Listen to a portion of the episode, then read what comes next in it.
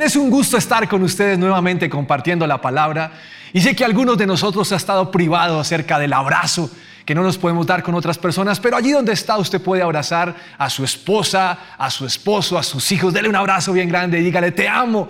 Y si usted está solo, abrácese a sí mismo, tal vez toque se diga cómo he engordado, me toca hacer ejercicio, pero sé que este tiempo pronto va a pasar. Martín Lutero fue un teólogo y fraile católico agustino este hombre impulsó la reforma en Alemania y esa reforma o esas enseñanzas de Martín Lutero sirvieron para que la reforma protestante llegara a las iglesias europeas. Este hombre instó a la iglesia a volver a las enseñanzas de las escrituras. Durante todo su tiempo de pensar y de analizar las cosas, se trazó muchas preguntas. Y una de ellas que leí recientemente me llamó la atención. Y dice más o menos como esto. ¿Cómo es posible que la gente que tiene la oportunidad de acercarse a Dios para tener comunión con Él no lo haga? Y es como pensar cuando nosotros tenemos un regalo. Ese regalo está, pero hay gente que, no lo usa o hay gente que no, no lo abre. Y, una de las cosas que, que a mí me encantan a los niños es cuando a un niño uno le da un regalo y este regalo, eh, lo único que hacen ellos es ver el tamaño. Cuando, cuando un niño está viendo el papel y ve el moño, no, se emociona tanto con eso, sino se emociona más con, con lo grande que puede hacer el regalo. Pero si ustedes se dan cuenta, cuando, cuando, cuando lo recibe, lo primero que hacen es romper la caja, rompe el moño, rompe el papel y le interesa saber lo que está dentro porque lo que quiere es disfrutarlo y obviamente utilizarlo. No sé si a usted le gustan los regalos, pero a mí me fascinan. Recientemente mi esposa eh, salió a comprar algunos víveres y, de regreso a la casa me llevó unos mojicones calientes. ¿Sabe usted lo que es un mojicón? Que es un pan, eh, un pan pequeñito que tiene azúcar encima y era perfecto para comérselo antes de la predicación del pastor Andrés del fin de semana anterior. Cuando me lo comí me pareció delicioso. Esto era maná, una delicia. Le dije a mi esposa, muy poquitos, pero, pero la verdad lo disfruté. Y es que a mí me gustan mucho los regalos. Yo sé que a muchos de nosotros también nos encanta que lo hagan. Y, el objetivo de un regalo tan solamente es sentirnos como que alguien pensó en nosotros y es abrirlo y disfrutarlo. Así es, así son los temas con Dios. Sin embargo, sigo pensando en el cuestionamiento que se hizo Lutero. Si tenemos la posibilidad de conocer a Dios, ¿por qué no aprovecharla? Y la verdad es que esto es una decisión personal. Hace unos días hice una encuesta por redes sociales. Yo quería saber cuál era el peor error o cuál creían las personas que la leyeron, cuál era el peor error de sus vidas. Y lo hice porque a mí me gusta mucho conocer la vida de las personas, me gusta saber lo que sucede para poder obviamente tener argumentos para predicar, pero también saber cómo han vivido otros y encontrar la forma como Dios los ha levantado o los ha sostenido en esos tiempos. Personalmente creo que las pruebas o malas decisiones nos llevan a crecer como seres humanos. Así que les pregunté esto y tuve muchas respuestas, gracias a Dios. Y aquí consolidé lo que la gente respondió. Las respuestas fueron diversas. Unas personas me dijeron, mire, el peor error de mi vida fue que aborté. Otros me dijeron, mire, no haber ahorrado en tiempos de abundancia. Otros respondieron, las deudas que tengo hoy en día han sido el peor error. Sorprendentemente, algunos escribieron haberme casado y fueron muchos que hoy están arrepentidos por su matrimonio. Otros escribieron el divorcio realmente es el peor error de mi vida. Haber invertido mal los ahorros es un error. Unas personas escribieron meter mi dinero en pirámides. Ah, qué locura porque perdieron su dinero. Otros dijeron ser infiel en el matrimonio, no haber terminado la carrera a la universidad, no haber recibido a Jesús en la primera vez que me hablaron de Él, haber tenido sexo antes del matrimonio, una persona me escribió haber probado las drogas, o ser fiador de ese amigo que me dejó con la deuda y nunca pagó, dejarme llevar por las malas amistades. Pero otros escribieron haber abandonado a Dios y su iglesia. Y me gustaría que en este momento usted pensara, si usted no vio esa pregunta, cuál podría ser hoy en día el peor o la peor decisión que usted ha tenido o que tomó, que usted, que usted en algún momento pues lo decidió. Y de la misma manera me puse a pensar, ¿cuál ha sido mi peor error en la vida? Y la verdad es que he tenido muchísimos, pero uno que me dolió particularmente fue haber tenido que dejar la universidad. Y, la decisión de dejarla fue el producto de muchas cosas que me pasaron. Yo conocí al Señor cuando tenía 17, 18 años, pero en ese tiempo yo no, valoré lo que estaba viviendo con Dios. Yo no, sabía lo que realmente significaba el camino de ser cristiano. Y, en esa época eh, no dimensioné tampoco las bendiciones que tenía la universidad o estar en casa con mis padres y cosas por el estilo que normalmente uno no valora.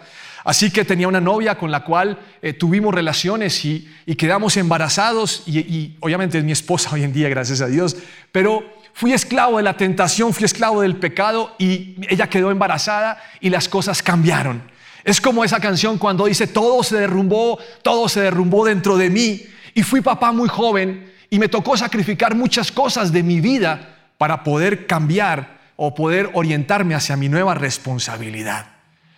Yo quería terminar mi universidad y quería irme después de ello a, viajar, a estudiar por fuera y a vivir una vida diferente, pero nada de eso sucedió. Pero la peor decisión de mi vida realmente fue pecar. Y ese pecado fue el que me llevó a que tuvieron que cambiar cosas que no imaginé y a sacrificar lo que yo no quería sacrificar. A mí me gustaría hoy en día devolver el tiempo y y en medio de hacerlo, no tocar, no mirar, no pecar, no, no emocionarme con cosas que no, tenía que no tenía que haber emocionar, haberme emocionado en ese momento. Sin embargo, no puedo devolver el tiempo, ya me arrepentí, Dios me perdonó y Dios me ha enseñado a perdonarme por las bestialidades que hice. La Biblia dice en Lucas capítulo 14, versículo 28, sin embargo, no comience sin calcular el costo pues, ¿quién comenzaría a construir un edificio sin primero calcular el costo para ver si hay suficiente dinero para terminarlo? De no ser así, tal vez termine solamente los cimientos antes de quedarte sin dinero y entonces todos se reirán de ti. Dirán, ahí está el que comenzó un edificio y no pudo terminarlo. ¿O qué rey entraría en una guerra con otro rey sin primero sentarse con sus consejeros para evaluar si su ejército de 10.000 puede vencer a los 20.000 soldados que marchan contra él. A mí este versículo me ha encantado por años. Es un versículo que habla acerca de analizar bien las decisiones que nosotros vamos o debemos tomar. Este versículo nos enseña que nosotros tenemos que proyectarnos y pensar no solamente en, la decisión inmediata, sino en qué pasaría en un año, en dos años, en diez años, en veinte años. Y parece que ese versículo es un consejo de Dios al decirnos como papá, calcula el costo de tus decisiones. Mira las diferentes variables y los posibles resultados. Ahora, no significa que te va a ir mal, pero contempla ese resultado para saber qué harías cuando en tu torre sucede algo por lo cual no estás o para lo cual no estás preparado. Hace un tiempo un hombre me escribió un mensaje por las redes sociales. No voy a revelar su nombre, solamente que se llama Carlos Alberto y su Instagram es arroba, no mentiras. Pero él, él me, me escribió un mensaje contándome su historia. Y a mí me llamó la atención porque me dijo que él se iba a casar. Me dijo, eh, mire, le quiero pedir un consejo, yo me voy a casar en el mes de agosto. Y la verdad cuando lo leí pensé, si el coronavirus y el pastor de parejas Orlando Reyes de matrimonio lo permite, se va a casar.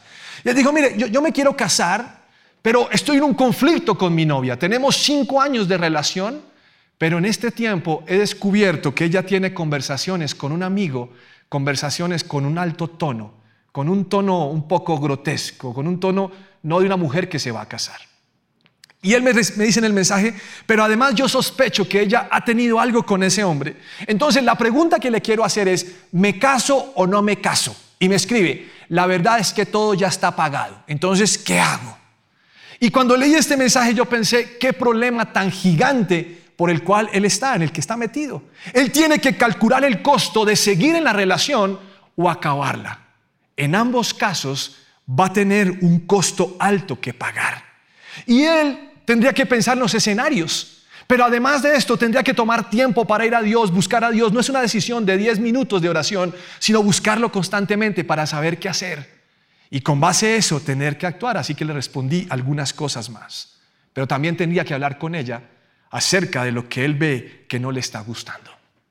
La Biblia nos cuenta acerca de malas decisiones, muchas malas decisiones. Y en algunos de esos pasajes dice que una noche Jesús se sentó a la mesa con sus doce y mientras comían Jesús les contó que uno de ellos lo iba a traicionar. Y muy tristes todos comenzaron a preguntarle, ¿seré yo, Señor, seré yo maestro? Mateo capítulo 26, versículo 23, Jesús contestó, uno de ustedes que acaba de comer de este plato conmigo me traicionará. Pues el Hijo del Hombre tiene que morir, tal como lo declararon las Escrituras hace mucho tiempo, pero qué terrible será para el que lo traiciona. Para ese hombre sería mucho mejor no haber nacido. Judas, el que lo iba a traicionar, también preguntó, ¿seré yo, rabí? Y Jesús le dijo, tú lo has dicho. Ah, este versículo es un... Es un versículo apasionante. Jesús está hablando, o la Biblia está hablando, del equipo de trabajo de Jesús. Él lo formó como Él quiso y cada uno de estas personas, de los doce que él eligió, tenía un perfil que iba a contribuir con su forma de, actuar, con su forma de ver la vida, con, sus, con su conocimiento, iba a actuar en favor de Jesús y el reino de Dios en la tierra. A mí me encanta saber que, Dios, que Jesús eligió su equipo y que Judas estaba ahí haciendo parte como un miembro de ese equipo. Normalmente cuando uno habla de esto, la gente dice que tenía que tener a Judas porque lo iba a traicionar, pero en ese momento Jesús no pensó en Judas como que lo iba a traicionar, sino pensó en Judas como una persona que le iba a contribuir en el objetivo del ministerio y de su vida. Y Jesús creyó en Judas. Muchos discuten hoy en día que Judas había sido predestinado, pero la verdad es que él tuvo una oportunidad de servir, de representar y de predicar en el reino de los cielos, pero Judas eligió mal. Tan mal eligió que hay unas frases que hoy en día usted puede leer en cualquier lado acerca de lo que hizo. Tres frases célebres de Judas. De Judas aprendí que te puede traicionar hasta quien te da un beso. Eso suena algo oh, duro. Pero mira esta otra, cuidado, Judas antes de traicionar fue discípulo. Y hay una más. Con los Judas no se pelea, ellos se ahorcan solos. Esto suena como a una venganza de amor. Y normalmente cuando hablamos de Judas, no, pensamos un poco en quién era este hombre, pero su apelativo Iscariote lo diferenciaba del otro Judas de la Biblia. Y este sobrenombre de Iscariote parece que era de una región de Keriot, por eso le decían Iscariot o algo así por el estilo. Y este hombre era el responsable de manejar el dinero en el ministerio de Jesús, de las donaciones de, las personas. Pero además, al convivir con su maestro casi por tres años, este hombre escuchó las enseñanzas de Jesús, vio los milagros y las profecías del Antiguo Testamento hechas realidad. Sabía la relación que existía entre Jesús y los fariseos. Y este mismo Judas, en un momento que una mujer derrama perfume a los pies de Jesús, es el que dice, ese dinero de ese perfume se hubiera podido vender y utilizar para los pobres. Judas comía en la mesa con Jesús, tenía una relación, había un vínculo profundo. Y sigue diciendo la historia en Mateo 26, 14, que entonces Judas Iscariote, uno de los doce discípulos, fue a ver a los principales sacerdotes y preguntó, ¿cuánto me pagarán por traicionar a Jesús? Y ellos le dijeron 30 piezas de plata. A partir de ese momento Judas comenzó a buscar una oportunidad para traicionar a Jesús. Miren, yo no entiendo cómo hace esto, pero la Biblia está diciendo que él fue y buscó la oportunidad para vender a su maestro. En, el libro de Lucas dice que él se comprometió a entregarlo, así que la propuesta fue de él y él tasó al maestro, llegó al convenio, al acuerdo con los, con los fariseos o los sumos sacerdotes, los sacerdotes, llegó al, al punto de establecer que 30 piezas de plata era el precio justo, el precio que vemos que en el Antiguo Testamento por el cual se pagaba un esclavo. La pregunta es, ¿y por qué lo hizo? O sea, ¿qué no le gustó a Judas? Y es una pregunta que durante todo el tiempo que estuve preparando esta predicación lo pensé una y otra vez. ¿Qué no le gustó? ¿No le gustó el sermón del monte? ¿No le gustó la forma como Jesús sanó al ciego cuando escupió sobre la tierra? ¿No le gustó eh, tanto viaje de trabajo? ¿No le gustó que tuviera la relación con los fariseos y de pronto le dijeras, les dijera sepulcros blanqueados? ¿O que tomara las mesas del templo y las volcara? ¿No le gustó que fuera tan allegado a Pedro, a Juan y a Jacobo? ¿No le gustó que fuera Pedro el que caminara sobre el agua? ¿No le gustó la forma como le lavó los pies?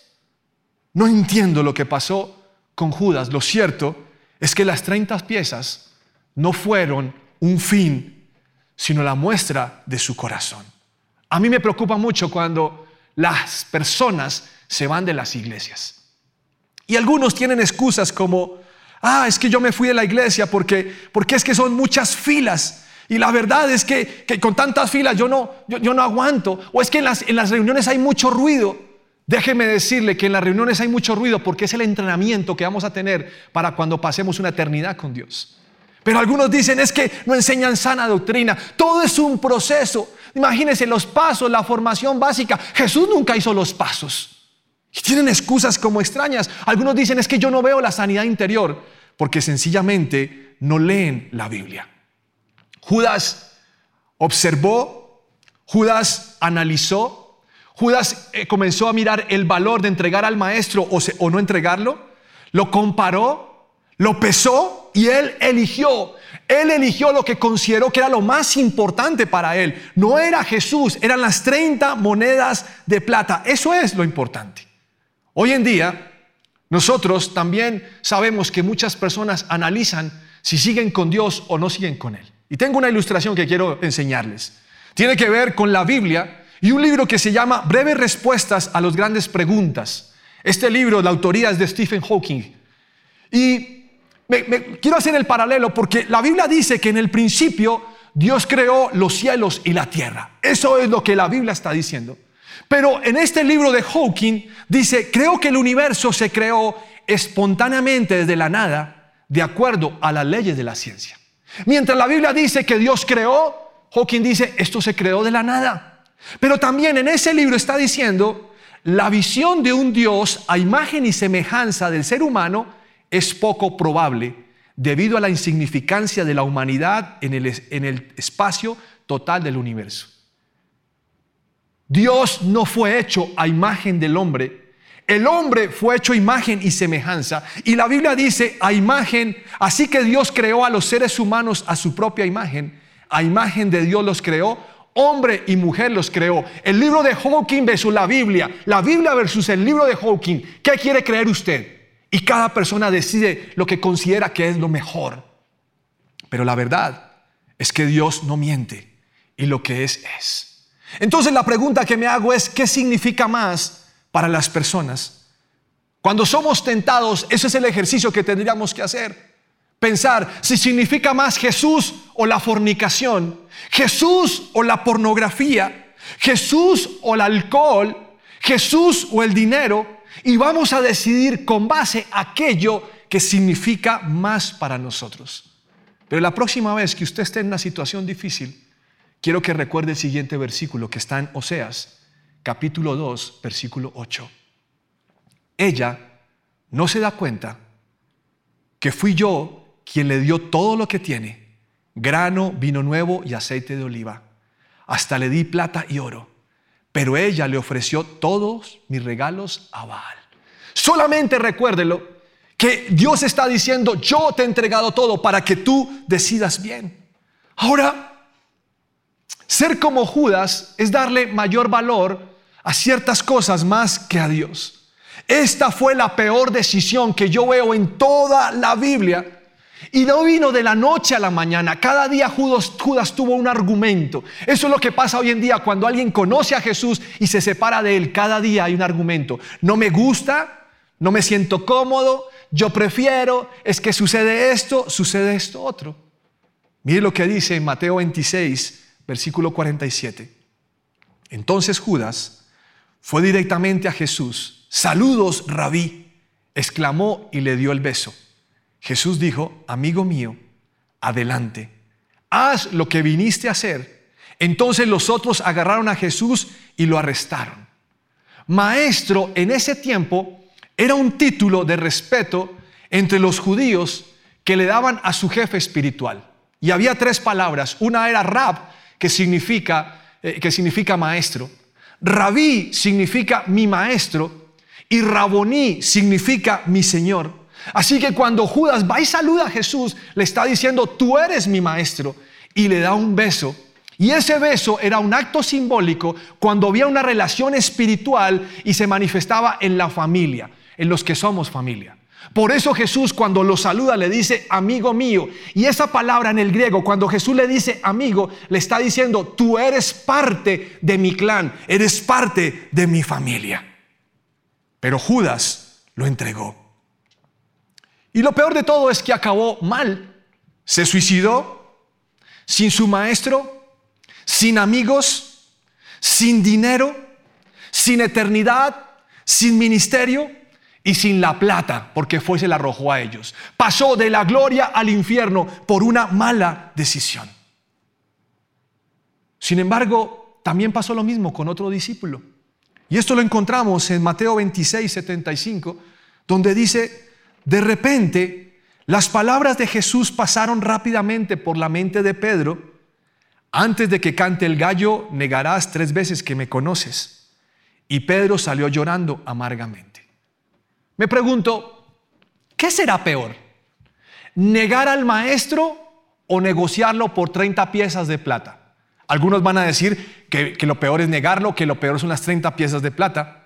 Pero lo cierto es que los dos pecaron contra Jesús, contra su maestro, habiendo experimentado todos los milagros y los prodigios durante tanto tiempo, los dos decidieron mal.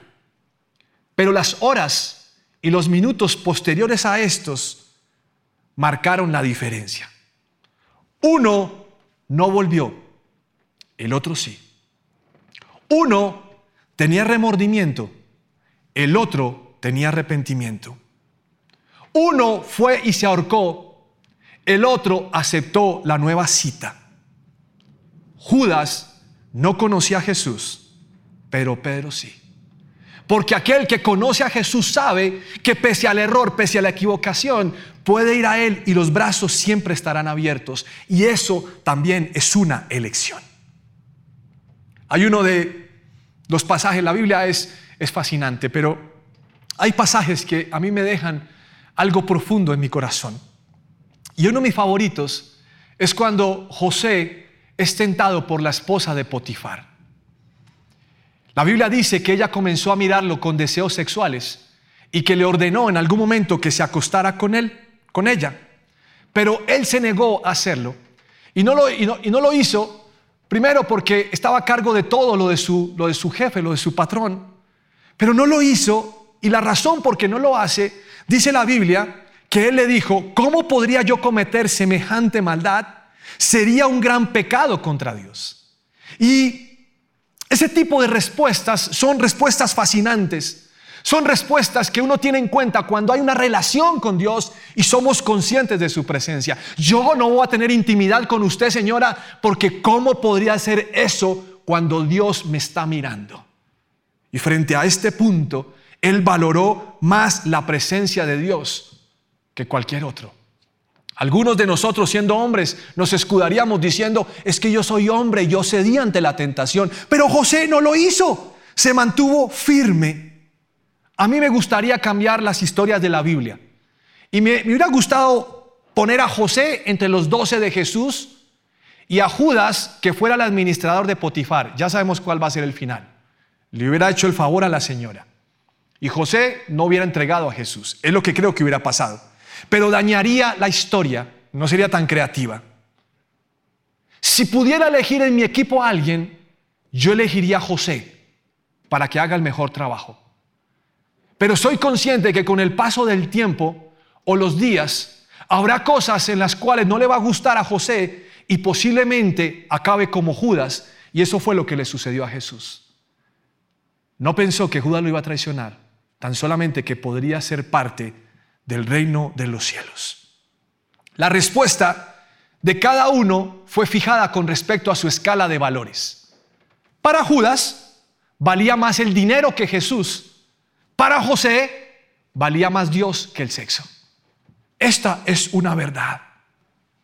Y lo que la Biblia nos está diciendo es que a la hora de tomar decisiones, nosotros tenemos que tener en cuenta el futuro, ir hacia adelante. Lamentablemente muchos hoy en día solo lo hacen porque está de moda, otros porque tienen presión de los amigos o la sociedad, o porque otros lo hacen, o porque son gustos. Pero lo cierto es que nosotros podemos aprender del ejemplo de otros. En el caso de la Biblia, tenemos el ejemplo de Pedro, de José y de Judas, y muchos más. Pero también podemos aprender del ejemplo de nuestros padres, de amigos, de familiares, de personas de la iglesia, de cualquier otro, para saber tomar decisiones. Aún podemos tomarlas con base a nuestras buenas y malas experiencias. Y cada uno de nosotros va a tener que decidir para bien o para mal. Quiero retarlo hoy para que el primer lugar en su vida sea Dios. Sé que muchos se han desanimado en este tiempo, pero Dios sigue teniendo el control. Y creo que nuestra mejor decisión es seguir a Dios, porque Él vale más que 30 piezas de plata. Hoy es una nueva oportunidad para renovar ese pacto. Tal vez usted siente que durante estos días no ha estado en el mejor momento con Dios, pero es el mejor momento para hacer lo que Pedro hizo. Arrepentirse, buscar a Jesús, llorar en su presencia y restituir la relación.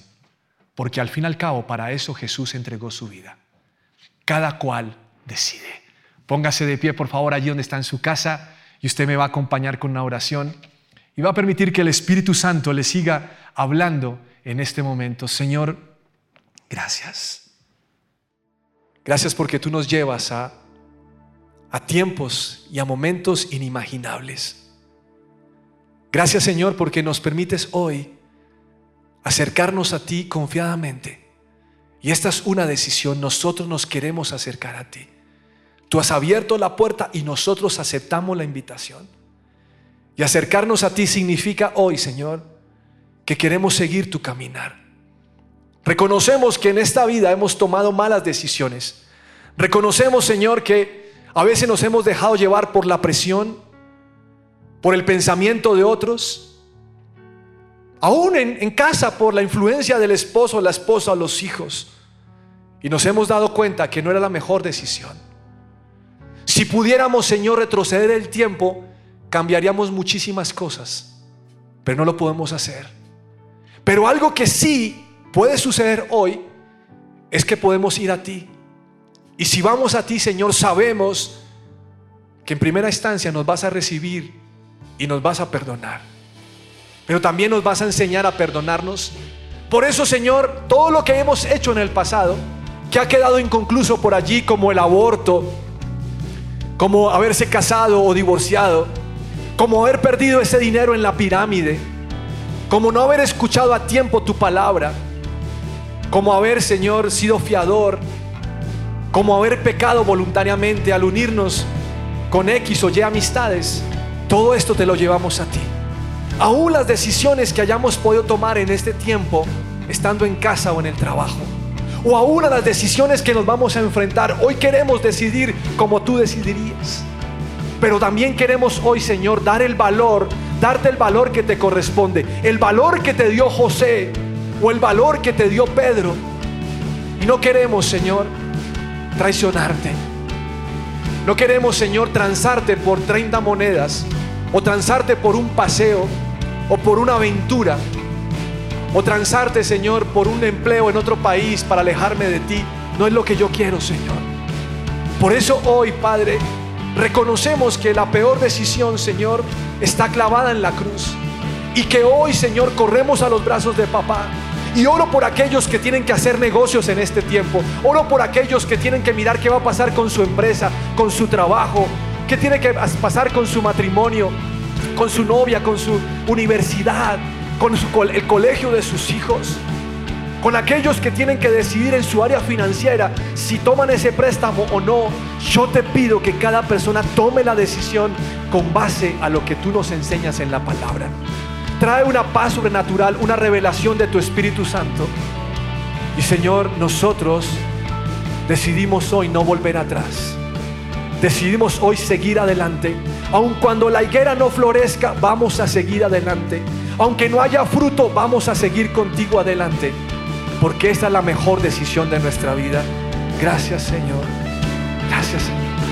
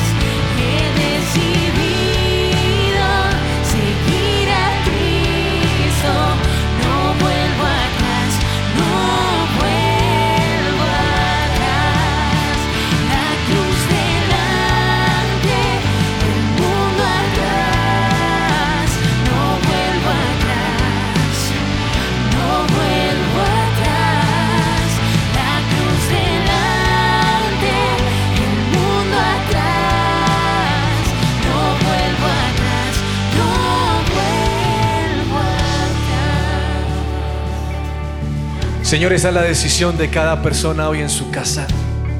La decisión de consumir la palabra para conocer tu voluntad, pero también la decisión de orar para buscarte y escuchar tu dirección. Señor, por más fuerte que sean los vientos, no vamos a volver atrás. Nosotros decidimos seguirte a ti, Señor, en tiempos buenos o en tiempos malos, porque conocemos los resultados, Dios, y porque queremos, Señor, un día tras día y una eternidad contigo. Gracias, Jesús. Gracias por tu misericordia.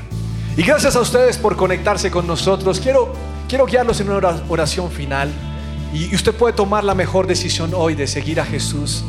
Y para nosotros opera lo que la Biblia dice y es que Jesús está a la puerta tocando el corazón y si le abrimos Él va a entrar a cenar con nosotros. Así que me gustaría invitarlo para que usted abra la puerta de su vida Tal vez es la primera vez que nos escucha o viene algunas veces haciéndolo, pero es el tiempo donde usted puede elegir seguir a Jesús. Y quiero que por favor siga con la o repita la siguiente oración. Señor Jesús, te abro las puertas de mi corazón y reconozco que me he equivocado muchas veces.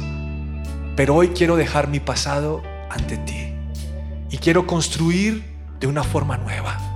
Te invito a mi corazón. Quiero que tomes el control total Quiero que seas mi Señor y mi Salvador. Y te recibo hoy como mi Padre. En el nombre de Jesús. Amén y amén. Muchas gracias por haber hecho esa oración con nosotros. Cuando se levante toda esta situación, queremos que nos acompañe porque queremos que haga parte de nuestros grupos de conexión y queremos que usted aprenda más de Dios y obviamente que sienta la presencia y nos acompañe. Por lo pronto, usted en su casa saque su Biblia, léala de vez en cuando y no se pierda ninguna de nuestras reuniones que tenemos oración martes y jueves y también reuniones los miércoles en la